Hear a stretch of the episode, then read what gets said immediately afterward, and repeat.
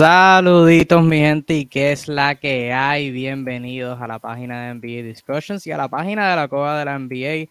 Este, de una vez les habla aquí Kevin Reyes y Flash 05 representando a NBA Discussions y el Juanillo representando a la Coba de la NBA. Juanillo, dímelo, pa, ¿qué es la que hay? ¿Qué está pasando, mi gente? Un saludito a toda esa gente, ¿verdad? Que, que nos está viendo. Venimos aquí con un proyectito, ¿verdad? Que llevamos trabajando hace tiempo. Ya por fin, pues, como van a ver en su momento, eh, lo estamos implementando y esperemos que les guste porque le vamos a dar con todo.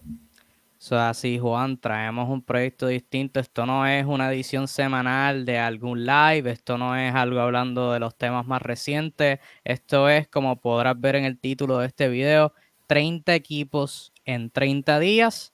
Y el título dice, describe perfectamente lo que es el proyecto. Durante este mes de septiembre, empezando hoy, desde el primero de septiembre hasta el 30 de septiembre, vamos a estar hablando día, diariamente sobre cada equipo en la NBA. Vamos a subir esta capsulita que durará mínimo media hora, pero creo que todas irán un poquito más, más que eso porque nos encanta hablar de la NBA sobre cada equipo eh, entrando a esta próxima temporada. Hablaremos de todo, su temporada pasada, la temporada muerta, sus firmas, su draft, proyecciones de, de, su equipo, de sus jugadores y todo entre medio. Así que, como dijo Juan, espero que que te guste esta idea. Esto es una, colaboración entre NBA Discussions y la la NBA, las dos mejores páginas de NBA que hablan español en todo el maldito Internet. Así que sigan a la la NBA, sigan a NBA Discussions y vamos al vamos, no vamos a estar mucho tiempo aquí en esta introducción. Vamos a ir al primer equipo de esta este proyecto y vamos a organizarlo por récord que tuvieron la temporada pasada. Así que si quieres hacer ejercicio, puedes ir a Basketball Reference y ir el récord de cada equipo y ya podrás tener una idea del orden. Pero como puedes ver arriba de nosotros, el equipo número uno, primer equipo del que estaremos hablando, el peor equipo en toda la NBA la temporada pasada, los Houston Rockets. Terminaron último lugar en toda la NBA con marca de 20 y 62. Eh, obviamente escogieron a Jalen Green en, el en ese draft, tuvieron a Christian Wood, tuvieron a Kevin Porter Jr., em, tuvieron un elenco joven que ¿verdad? buscaba reconstruir eh, su primera temporada completa sin James Harden, luego de, de traspasarlo la temporada anterior. De manera general, Juan, ¿qué te pareció la temporada del 2021-2022 de los Houston Rockets? Bueno, para comenzar, si la vemos desde la salida de Harden, pues obviamente vemos el lado negativo. Eh, claramente es decepcionante lo que ha pasado, pero ya olvidándolo de Harden, ¿verdad?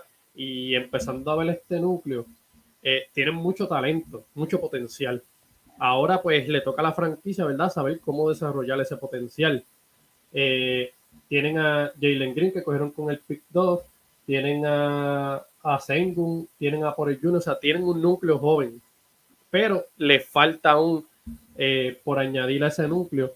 Yo pienso que la temporada pasada fue una temporada donde ellos se dan cuenta claramente que este equipo no está listo para competir, ni siquiera para el play-in, ni siquiera para... O sea, este equipo está donde por talento debe estar. Ahora, por proyección, proyecta, tiene muchos jugadores que, como dije, si lo saben desarrollar eh, para un buen futuro, añadiendo otras piezas, pueden tener un futuro prometedor. yo lo consideraría, tomando en cuenta que este equipo pues tuvo a James Harden, pues obviamente fueron el peor equipo. Eh, no se puede tampoco eh, dar crédito por ser el peor equipo. So, fue decepcionante. Eh, yo diría que la temporada pasada pues, fue bastante malita en mi opinión. Sí, tuvieron algunas breves notas positivas. También draftearon a Josh Christopher en ese draft, que esperamos un gran segundo año de él, pero sin duda alguna este fue la temporada todo sobre Jalen Green, promedio 17 puntos, dos asistencias, tres rebotes, 42% del campo, 34% en triples. La, primera mitad de la temporada tuvo sus dificultades, ya para la segunda mitad, después del fin de semana All-Star, pues fue que enderezó tirando súper eficiente de toda la cancha. Eh, tuvieron a Christian Wood, que ya lo perdieron en esta temporada muerta. eh, promedio 17 y 10, un doble doble, jugando, poniendo buenos números, pero quizás este, habían eh, preguntas sobre su actitud y hubo un drama ahí en particular con él y Kevin Porter Jr. en, en el medio tiempo de un juego eh, durante la temporada pasada. También tuvieron a Jason Tate, este jugador joven de 26 años, o sea, una de sus primeras temporadas en 26 años, poniendo buenos números all around. Mencioné a Josh Christopher, draftearon al Alperen Sengun, que eh, tomó la atención de muchas personas por su juego en particular y se espera también que, que tenga un rol masivo esta temporada. Y otros jugadores de rol que contribuyeron por el lado, como Garrison Matthews, que tuvo un, un periodo ahí de juego donde estaba caliente, siendo uno de los mejores tiradores en toda la NBA, em, y otros jugadores eh, de rol y jugadores veteranos por igual. Pero vamos ahora a lo que venimos aquí. Proyecciones de, y verdad, lo que hicieron más recientemente, vamos a su temporada muerta. Jugadores que añadieron. Añadieron a Jabari Smith Jr. en el draft con el pick número 3. También añadieron a Tari Eason y a Tai Washington Jr. en el draft con sus otros dos picks. O Tai Washington fue en un traspaso y por medio de ya la agencia libre, en un traspaso, adquirieron a Trey Burke, Boban Marjanovic, Sterling Brown y Marquise Chris vía Dallas, a Trevor Hodges en un contrato two-way y a Bruno Fernando en un contrato Exhibit 10, que es básicamente un contrato que no es garantizado, que es la oportunidad para este, jugar en Training Camp, como podrás ver, este, estamos grabando esto el 10 de agosto, así que todavía Training Camp no ha empezado, así que este, todavía no sabemos cuál es su plantilla final como tal, pero nos enfocaremos en los jugadores notables. Y también retuvieron a Jason Tate en la agencia libre, rechazaron su opción de equipo y lo pudieron firmar a un contrato a largo plazo. Los jugadores que perdieron, perdieron, perdieron entre comillas a John Wall, porque lo tenían bajo contrato, pero no estaba jugando con ellos. Eh, por fin llegaron a un acuerdo de buyouts. Traspasaron a Christian Wood en un traspaso a Dallas, que por eso fue que adquirieron a, esos otros cuatro jugadores. Y jugadores que al momento de nosotros estar grabando están en la agencia libre todavía. Eh, Anthony Lamb y Dennis Schroeder, que no sé, no espero que vuelvan al equipo, así que ellos están. Y Trevor Quinn, que firmó con Filadelfia. Eh, de manera general, Juanillo, ¿qué te pareció la temporada muerta de los Rockets? Pues dentro de todo, yo la encontré bastante bien. Eh, yo diría que el pick de Jabari Smith a mí me gustó. Eh, no pensaba que iba a llegar allá abajo, ¿verdad? Las proyecciones, mucha gente lo tenía, eh, Orlando lo tenía como favorito a cogerlo. Hubo un cambio ahí.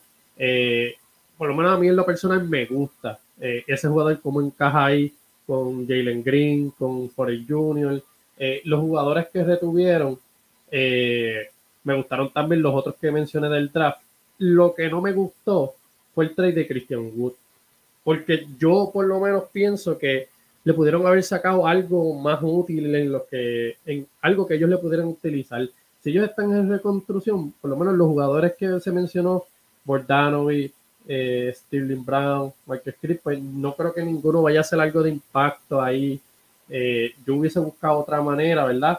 Eh, Christian Wood, pues dentro de todo, ¿verdad? Fuera de sus actitudes, pues un jugador con mucho talento.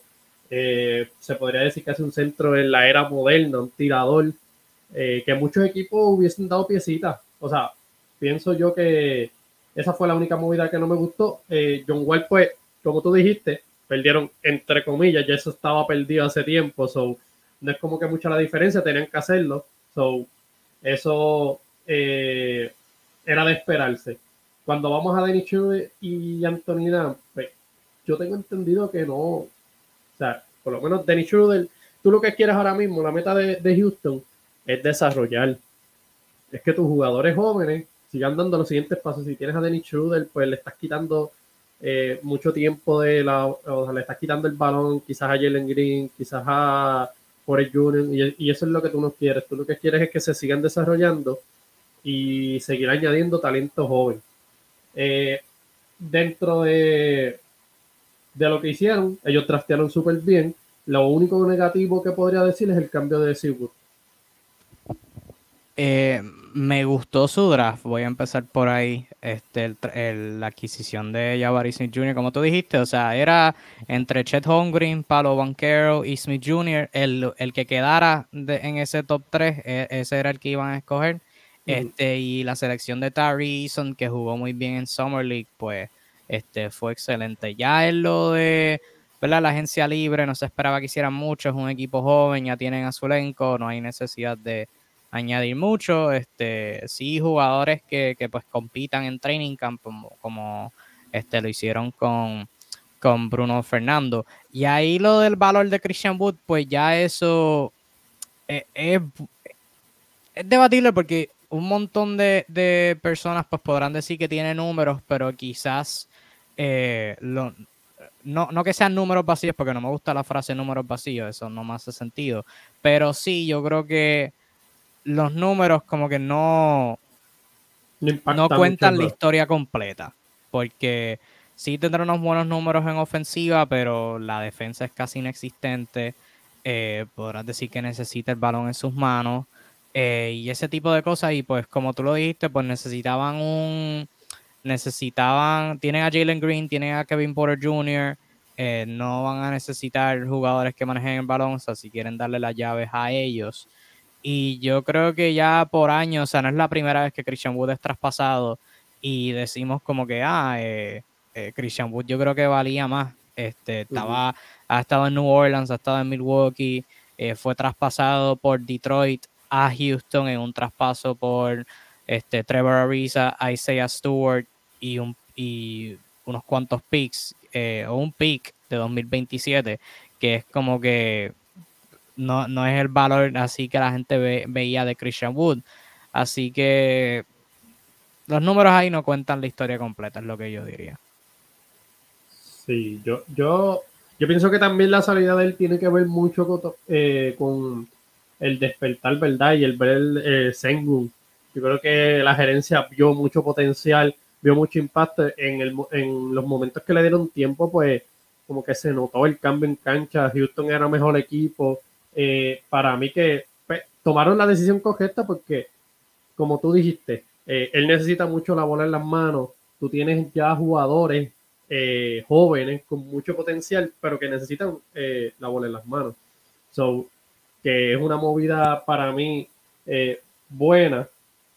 Yo sí esperaba, aunque sea un poquito más, porque los nombres que, que recibieron, pues para mí no son tan relevantes pero fue como quiera buena en el sentido que tienen a Sengun ahí. Y quería mencionar que la movida que me quedé esperando era que cambiaran a Eric Gordon. Es el único como que, que no va en, esa línea, o sea, no es porque son mal jugadores, al contrario.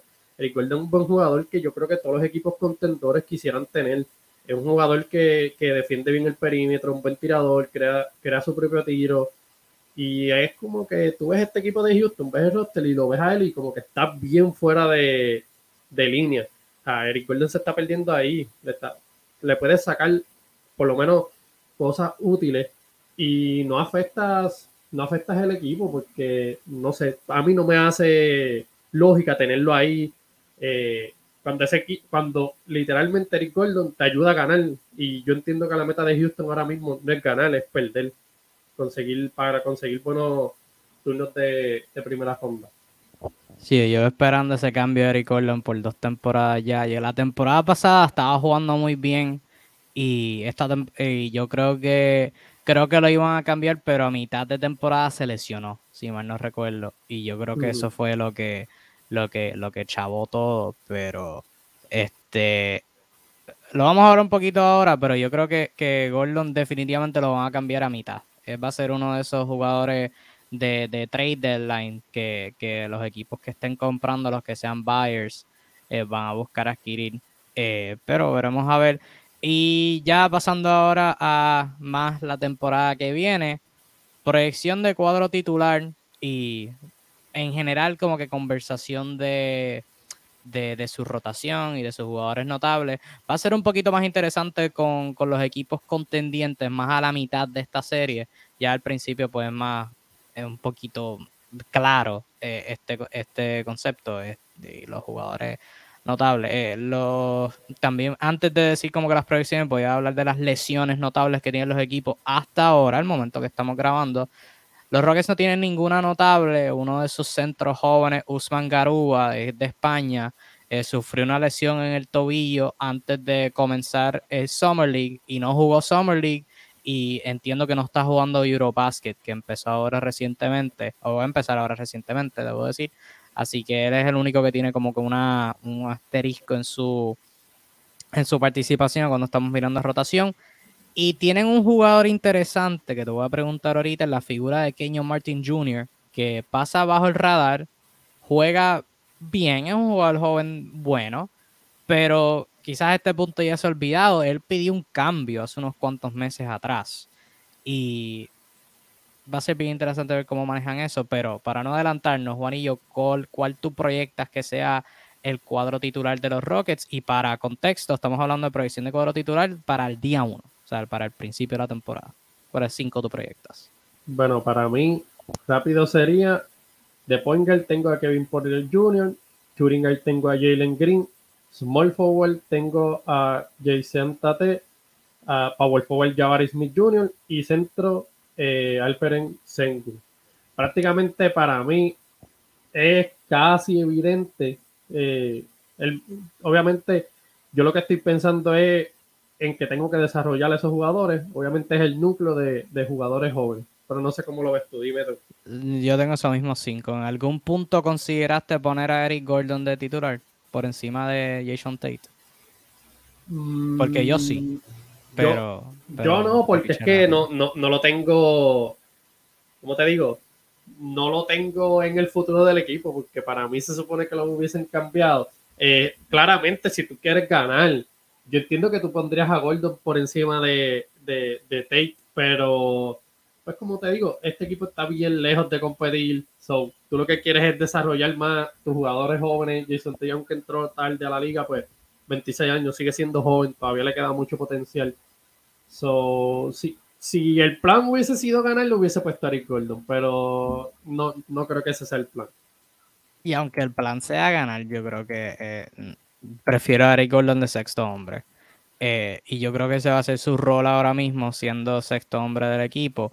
Eh, crecerle el valor, o sea, aumentarle el valor, demostrarle a los equipos que todavía está jugando bien y ya en la mitad de temporada, pues Bye, nos vemos. Este, ¿cuál? Eh, y eso, y viendo por esa misma línea, jugadores veteranos como Sterling Brown, Trey Burke y Bobo Marjanovic que adquirieron en el, en el traspaso por, eh, por, por Christian Wood vía Dallas ¿Cómo, ¿Cómo, los ves a ellos? O sea, ¿crees que deben estar en la rotación para empezar la temporada? Y le, le eso mismo, ese mismo concepto, le subes el valor y ya a mitad de temporada pues los cambias o en diciembre, enero más o menos, o te enfocas desde el salto en desarrollar a los jugadores jóvenes y no, no les das muchos minutos a esos veteranos.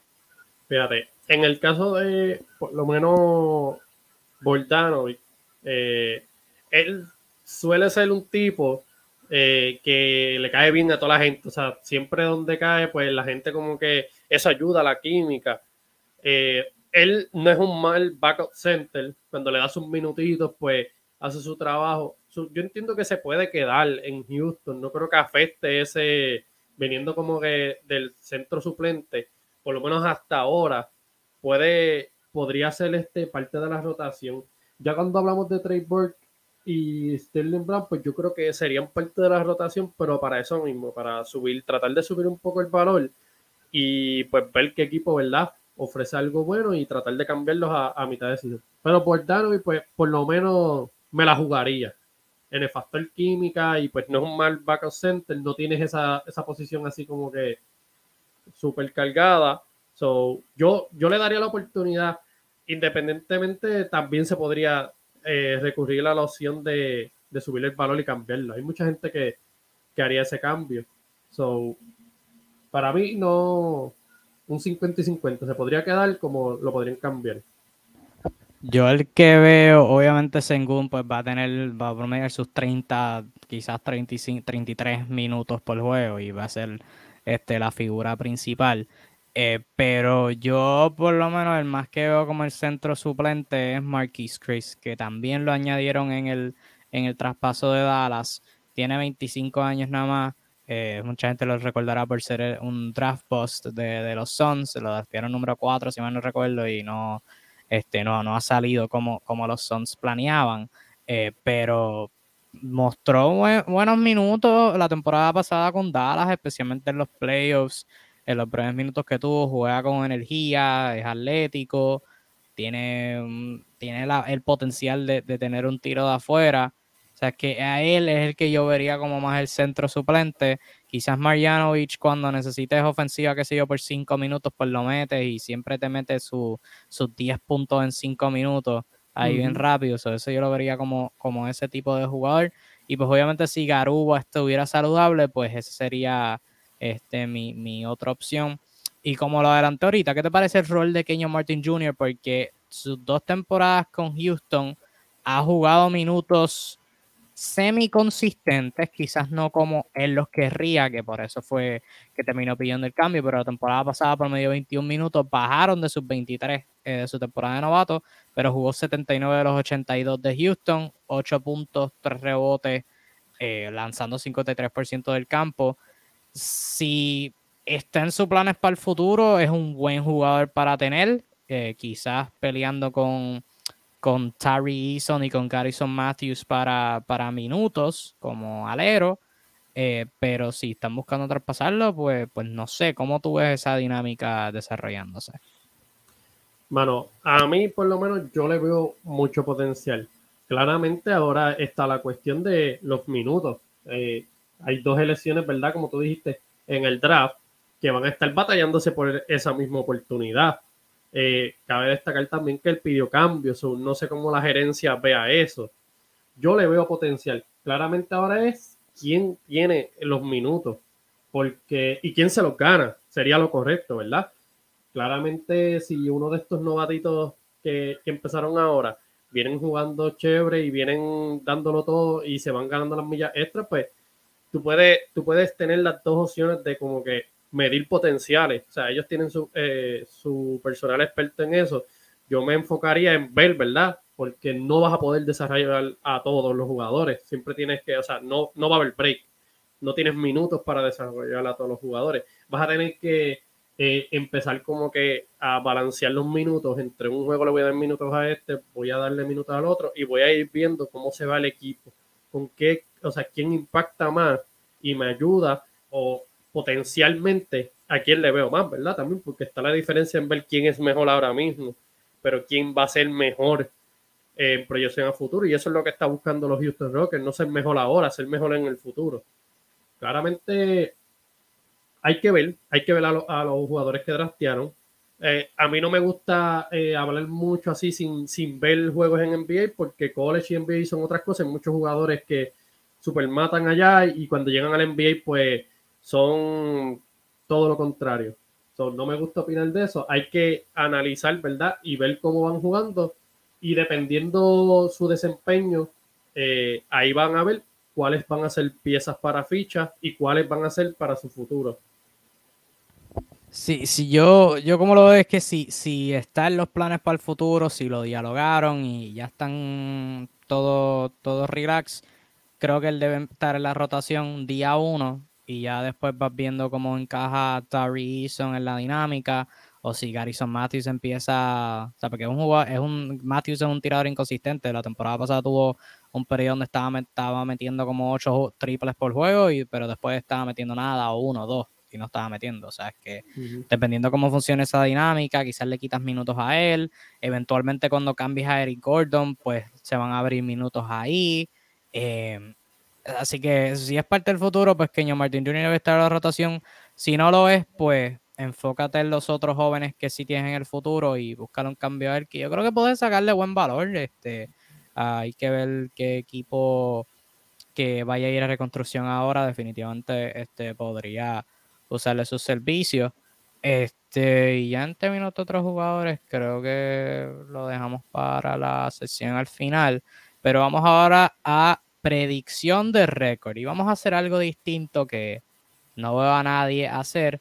en vez de decir y proyectar básicamente, ah, yo creo que van a jugar, que van a ganar tantos juegos, yo creo que van a terminar en tal lugar en la conferencia, mantenerlo así en, cemento, vamos a hacer dos tipos de, análisis. Vamos a analizar este, cuál podría ser su lugar en el standing o su posible récord en el mejor de los casos y en el peor de los casos. Y obviamente con, con equipos que estén más en, el medio de este proyecto y al final pues eso va a ser más interesante.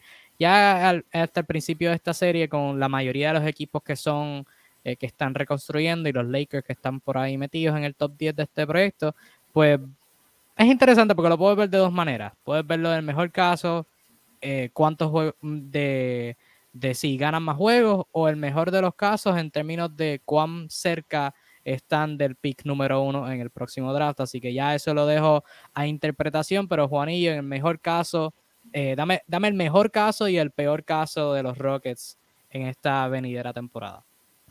Pues hermano, aquí es como yo digo, en estas listas pues, estamos al revés. Eh, yo intercalo las cosas. Aquí, pues, es todo lo contrario. En el mejor caso, es que lleguen último.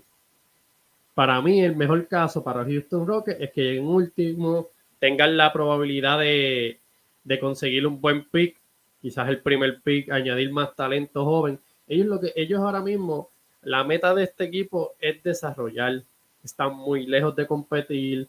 Eh, están están súper jóvenes tienen que enfocarse a desarrollar, que la franquicia, ¿verdad? Tiene que, tomarle esas medidas y, no desesperarse. Esto es un proceso, el proceso de la reconstrucción. No mucha gente lo entiende bien, por eso es que como que empiezan a subir antes de estar bien listo y bien fortalecido esa reconstrucción. Eh, ese sería el mejor de los casos. Una temporada, último récord, conseguir el primer pick y añadirle eh, posiblemente, ¿verdad? A, a Víctor está proyectado como, como el primer pick, pues tú te imaginas ese núcleo con ese tipo de jugadores añadiendo a, ese talento ahí, pues cambiaría el destino de la franquicia, pero también eso es relativo porque eso es, eh, no es como que tú llegas a último lugar y ya tienes el primer pick, no. Tiene el factor de suerte mucho. En el caso del, eh, de mi peor, o sea, en la peor situación, es que este equipo logre la manera de como cliquear, de estos equipos que no tienen el talento, pero tienen una manera de cliquear y se untan factores de suerte, que pueden ser lesiones de otros equipos. Eh, hay, hay, un montón de, circunstancias que pueden pasar. Y este equipo empieza a terminar más arriba de lo que se espera. Eh, ya para mí, que este equipo termine 10 o, o quizá play-in, para mí ellos perdieron. Ellos perdieron totalmente. Porque las probabilidades de conseguir un buen pick fueron eh, eh, anuladas. Y pues si tú piensas que eso va a ser este consistente, lo que hicieron esa temporada, pues fine, ¿verdad? Estás dando pasos adelante, pero por eso yo mencioné, para mí, para que esto pueda pasar, tiene que haber un factor de suerte y de, una sincronización eh, mágica prácticamente, porque en cuestión de talento, el potencial de la mayoría de los jugadores no está a su máximo potencial es bien difícil. Es bien difícil que tú digas, yo creo que Houston Rockets va a entrar al play. se escucha súper malísimo. So, ese sería el peor escenario para mí, que es bien poco probable, pero ¿verdad? Todo puede pasar en la NBA. Pues fíjate, yo, yo lo sigo viendo igual en términos del mejor y peor caso. Yo creo que yo no soy un fanático, y lo he dicho en tu si te envío un montón de ocasiones, yo no soy un fanático de este tanking de, de, de, de, o sea, de perder a propósito. Yo para mí, si tú, si tú estás perdiendo es porque eres basura. Y ya punto. No, no creo en esta dinámica de, de perder a propósito, porque yo no creo que un Steven Silas y un Jalen Green y un Kevin Porter Jr. se preparan día tras día para decir, dale, este juego lo vamos a perder. O sea, yo, yo creo que ellos buscan competir, yo creo que eso es más mentalidad de la gerencia, que que mm. cruzar los dedos de que el equipo sea basura. Así que yo, eh, para, para tenerlo en contexto para esta y todos los equipos, yo, y lo dejo interpretación, o sea, cualquier interpretación es whatever, pero para mí el mejor caso es, es mientras más juegos ganan y el peor sigue siendo mientras más juegos pierdan. Este, el peor caso sigue siendo último lugar en la, en la conferencia. El mejor caso, yo creo que ni llegan a play. Yo no veo un escenario donde este equipo llegue a play. Tiene que haber, tiene que haber un escenario flow pandemia donde al top 10 del oeste, como a cinco jugadores les den COVID, quizás mezclas un poquito del monkeypox por ahí. Este, tienen que haber unas enfermedades bien brutales para yo ver a los Houston Rockets en el plane. Lo mejor que yo veo a los Rockets terminando es 12. Eh, o sea, van a terminar mejor que OKC en este mejor caso. Terminarían mejor que OKC porque OKC sí que no les importa ganar el juego. Y yo creo que Houston podría tener un poquito más de desarrollo y tiene unos cuantos veteranos que podrían ayudarlos. Y terminan mejor que San Antonio porque ¿quién tiene San Antonio? San Antonio no tiene a nadie en ese, en ese equipo. Este, y dependiendo de lo que haga Sacramento, porque Sacramento tuvo el talento y dice, ah, pueden terminar de plane, pero son Sacramento, así que pues pueden terminar este 14 Así que yo creo que en el mejor de los casos 13 y dependiendo de lo que haga Sacramento 12. Pero, ¿qué o sea, en términos de, mencionaste la mala suerte que tendría que haber de lesiones y yo creo que tendría que ser masiva, pero en términos de desarrollo interno, ¿qué ¿qué jugadores tú crees que tendrían que tener estos unos números increíbles y, cuáles números tú crees que serían esos para, para Houston terminar cerca de play? Mano, para que eso pase como dije, factor suerte, factor de que estos jugadores cliquen, que estén sincronizados. Mano, yo diría que Jalen Green tiene que dar una evolución grande en su juego. Jalen Green es bien inmaduro en su juego. Eh, potencialmente se espera mucho, pero es bien inmaduro. Por lo menos a mí, en lo personal, pues no, no me gusta mucho su estilo de juego. Eh, pero de que tiene potencial, tiene. Eh, para mí, lo que es por el Junior, tendría que madurar. O sea, prácticamente yo diría madurar. Es como que pedirle a, a, a un equipo de nenes prácticamente que sean maduros, experiencia, cosas que no tienen. Por eso es que, por eso es que el caso lo ponemos como que tiene que haber mucha suerte, eh, es casi imposible. Eh, por no decir imposible, porque todos, ¿verdad? Quién sabe, hay muchas cosas que yo he dicho imposible y han pasado en la NBA y ha quedado uno sorprendido. Pero yo diría que este equipo tiene que tener madurez, que es algo que yo no veo, es algo que yo no veo ni siquiera en la franquicia. Entonces, ¿cómo tú, le pides a, un equipo que sea maduro si tu franquicia son unos inmaduros? Eh, eso es mi opinión, pero es que Houston es malísimo como franquicia. O sea, no está en último lugar por suerte. Créeme, están porque se lo han ganado a pulmón. So, madurez. Eso sería la clave para que ellos estén donde eh, puedan estar cerca del play. Qué fuertes alegaciones. Qué fuertes alegaciones. Pero yo, yo veo igual, tienen que, obviamente el factor química ayuda un montón. Este, si un equipo, pues, como tú lo dijiste, está, está cliqueando, pues es imposible detenerlo. Y sí, el cuadro titular entero tiene que jugar brutal por encima de las expectativas. Y los jugadores de, rol de, que tienen en, en, en, reservas, pues tienen que subir el nivel un montón. Pero no, no lo veo, no lo veo. Así que Así que estamos bien. Y si de actualidad llega en el play pues hola, esta persona que nos está viendo en noviembre, en, en febrero, este sí está, quedamos mal, pero no creo, no creo que pase. Este, ya vamos a la parte final, que ya realmente mirando a los jugadores que, y esta próxima temporada. ¿Qué te gustaría ver del equipo esta próxima temporada? ¿Qué esperas ver? Este, que algún jugador en particular está esperando algo, tiene expectativas para alguien en particular que, ¿qué te gustaría ver de, los Rockets esta próxima temporada? Bueno, pues para comenzar, que cambien a Gordon. Eso es lo primero. No, no quiero que me, que me sigan, sigan pasando season y pega a Gordon con la camisa de Rockets. Por favor, cambien los Houston, cambien. Eh, segundo, yo quiero ver un gran eh, desarrollo lo que es Jalen Green. Jalen Green empezó la temporada mal, pero cerró bastante bien. Yo espero que no, nos demuestre que puede ser más consistente, empezar una temporada desde el principio, eh, siendo consistente al nivel que como la cerró este año. Eh, yo espero un gran salto en Sengun. Eh, en, el, en el tiempo que le dieron la temporada pasada, yo vi mucho potencial. Eh, de hecho, se veía mucho mejor los Houston Rockets cuando él estaba en cancha y le estaban dando los minutos. Ahora, pues, probablemente tiene que ser el centro titular, va a estar jugando minutos, va, va a tener a Jabari Smith al lado, un buen defensor, eso le va, le va a ayudar un montón. pero el gran salto especialmente yo lo quiero ver en Senko a lo mejor pues la gente piense pues, protagonista más Jalen Green y por el Junior, pero yo estoy más pendiente a lo que Sengun podría hacer, ¿verdad? Dándole el tiempo y dejándolo desarrollarse. ¿Qué opinas tú? Sí, en términos de, proyecciones específicas, Sengun la temporada pasada 9.5 rebotes, 2 asistencias en solo 20 minutos. Tú le subes esos, esos 20 minutos a 30 o a 33, porque no hay no hay nadie que vaya, que compita con él para ese minuto, no como la temporada pasada. Eh, yo le veo mínimo.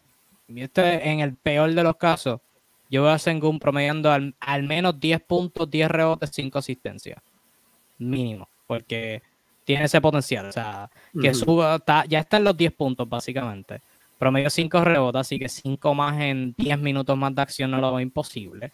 Y tiene el potencial de playmaker y tiene jugadores que pueden meter tienen jugadores ofensivos alrededor del. O sea que yo le veo mínimo 10, 10 y 5.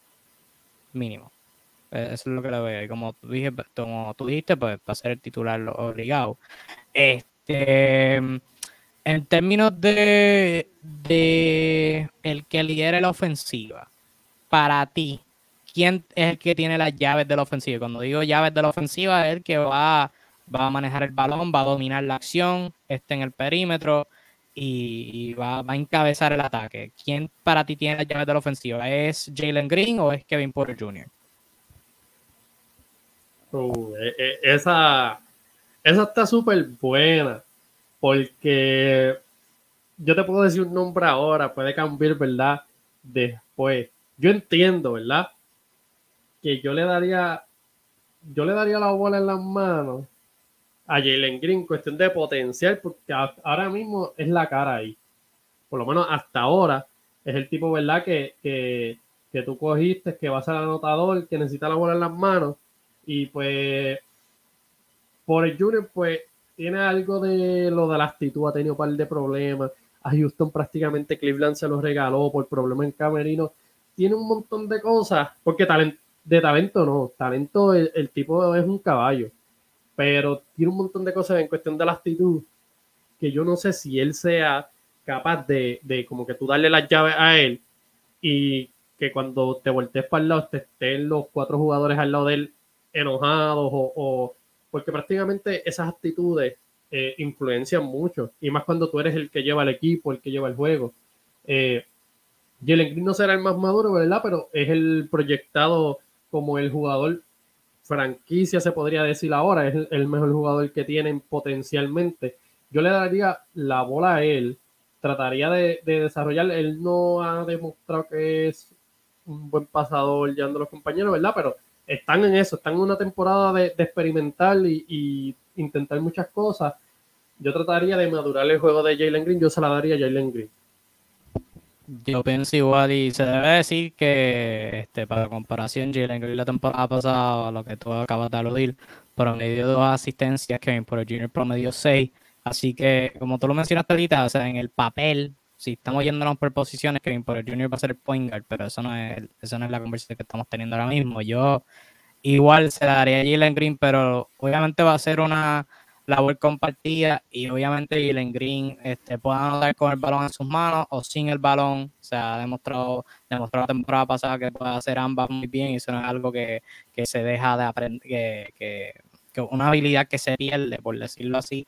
Pero yo creo que el de la llave de la ofensiva va a ser Jalen Green. Debería hacerlo, al menos, porque como tú lo dijiste, si, si los Rockets buscando competir eh, por un campeonato, él se espera que sea o sea, el, el armador titular o el escolta titular, o sea, el, el, guard principal, independientemente de si es la 1 o la 2. Este, y hablando un poquito de, o atándolo un poquito a Summer League, ya para ir cerrando, ¿qué tú esperas de Jabari Smith Jr.? Porque a yo lo encontré interesante en el Summer League y es Summer League, se debe decir, y los compañeros son distintos.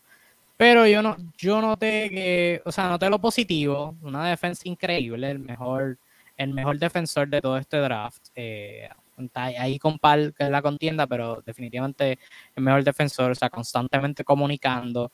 El tiro de afuera es sólido, como está.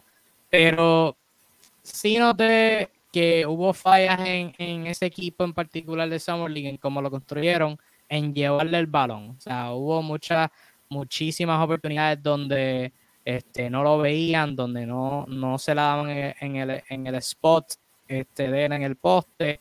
Este, sí noté que estaba teniendo el dificultad ya cuando tenía el balón, pues llegar a su spot, o sea, donde la cogía, muchas veces ahí era donde la tiraba, era bien rara la vez que triviara y hiciera el trabajo para llegar a un espacio más cómodo. Y sí, sí, yo me acuerdo que le dije esto al sur en una, en una edición de Todo Sitio NBA y él me dijo, bueno, no es como si en Houston en el equipo regular tuvieran pasadores así del otro mundo, o sea, porque en el Summer League estaba jugando con Josh Christopher, con Deshaun Nix, con Tata Washington, Washington, esos tres están ahí, Jalen Green lo acabamos de hablar, no es el, el pasador más nato del mundo, Kevin Porter Jr. un poquito más, pero no es promedio en este departamento. Eh, ¿Qué tú esperas de, de Jabari Smith eh, esta temporada? Bueno, como bien mencionaste, a mí me encantó defensivamente y qué mejor, ¿verdad? Con, combinar eso de, defensivo con un buen tirador en la NBA moderna. Eso es, ya tú sabes, esos jugadores se matan por ello. Eh, sí, vi la misma deficiencia que tú yo le vi problemas para crear su propio tiro. Era como que si es un cat and shoot, es bueno defensivamente, pero tiene problemas para encontrar su tiro y en ese equipo pues no le llegaba mucho el balón. El problema es que tú miras el roster y yo creo que va, o sea, por lo menos como se vio la temporada pasada el equipo de Houston Rockets, puede ser que tenga problemas eh, para recibir el balón. Dependiendo, ¿verdad? De, de la gerencia también, porque eh, se hacen muchas muchas jugadas, órdenes del dirigente, como que mira, tiene que, este tiene que tocar más la bola. Y en verdad, yo haría eso. Yo trataría de involucrarlo eh, lo más posible. Eh, él tiene que trabajar, ¿verdad?, con crear su propio tiro, pero si por el Junior tiene el potencial para. es bueno pasando. ya es más de mentalidad de, de, de cómo lo tome él por eso te digo, el factor actitud en él es, el, lo preocupante, porque quizás él vino aquí, o sea, tiene libre para tirar, está con Jalen Green, pero ahora está este tipo que lo cogieron eh, eh, en el draft con mucho potencial, tienes que darle toques de balón. Eh, hay que ver cómo él toma eso, pero fuera, él es, él es el único del cuadro jugadores que como que puede involucrarlo más en la en, el lado ofensivo, porque hasta ahora Jalen Green no ha demostrado ser el tipo de jugador que pues te puede involucrar mucho en el lado ofensivo, él es más un, anotador. So, hay que ver la, como dije anteriormente, madurez. Eso, esto se va a definir por madurez, por la capacidad mental que tenga, ¿verdad? Por el junior. Pero en lo demás, Jabari Smith, parísimo me gustó, me gustó mucho eh, ese pick. Sí, va a ayudar su defensa definitivamente y este, en ofensiva va a ser interesante ver cómo encaja. Eh, ¿Hay algún otro jugador del elenco joven que del que tienes expectativas altas? Yo personalmente veo eh, el, que yo estoy mirando en particular esta temporada es Josh Christopher, que me, me impresionó un montón en Summer League, o sea, es bien físico, este, bien atlético, en las penetraciones estaba imparable.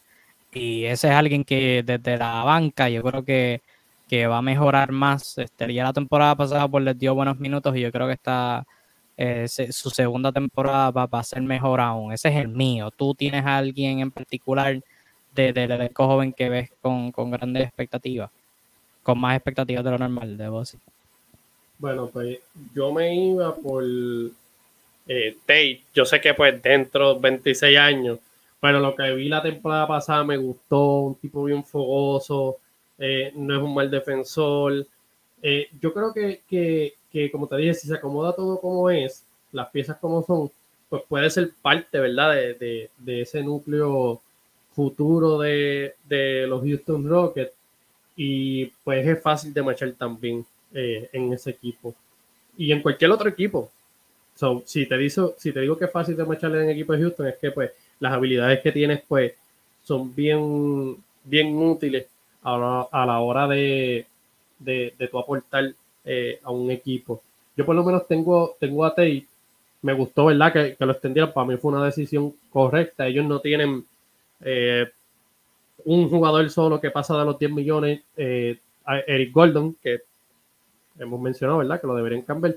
Fuera de eso, los demás, pues, 9 millones no pasan, son que están manteniéndose ahí. Obviamente no pasan los taxis y eso. Aseguraron un jugador joven con mucho potencial y por lo menos tengo grandes expectativas para él. Y bueno, ya con eso terminamos este segmento. Juanillo, ¿hay algo que de lo que no habíamos hablado a este punto que te gustaría añadir de los Rockets? Mano, hagan las cosas bien. Houston Rockets tiene que hacer las cosas bien. Tienen que dejar, o sea, como yo digo, están 30 porque se lo ganaron. Tienen que dejar de ser mediocre, hay que hacer las cosas bien. Y hay una diferencia, ¿verdad? Eh, un poco de comparativa de lo que está, lo que como está Houston a como está Oklahoma. O sea, ambos están en el sótano, pero tú ves, tú ves en Oklahoma el futuro prometedor. Y ya mismo, pues, empiezan las cosas buenas. Houston tiene que ver, ¿verdad? Cómo hacer las cosas, no meter la pata y rezarle a los dioses del baloncesto que, que Brooklyn se escocote, ¿verdad? Porque si Brooklyn se escocota van a, van a tener sus tienen un par de picks, tienen un par de picks de ellos. Tiene, un par de picks que ese cambio, ¿verdad? En su momento yo como que lo critiqué mucho, yo dije Brooklyn, ajá, Brooklyn por esos años va a estar en la gloria, pero, pero, ¿verdad? Ahora no se sabe y puede ser que esos picks valgan ahora. So, si eso pasa, tienen el camino hecho, hagan las cosas bien, es lo único que, que tengo que opinar de los Houston Rockets. Sí, este, el futuro es brillante, pero obviamente nos estamos enfocando en la temporada que viene nada más, así que un añito más de desarrollo.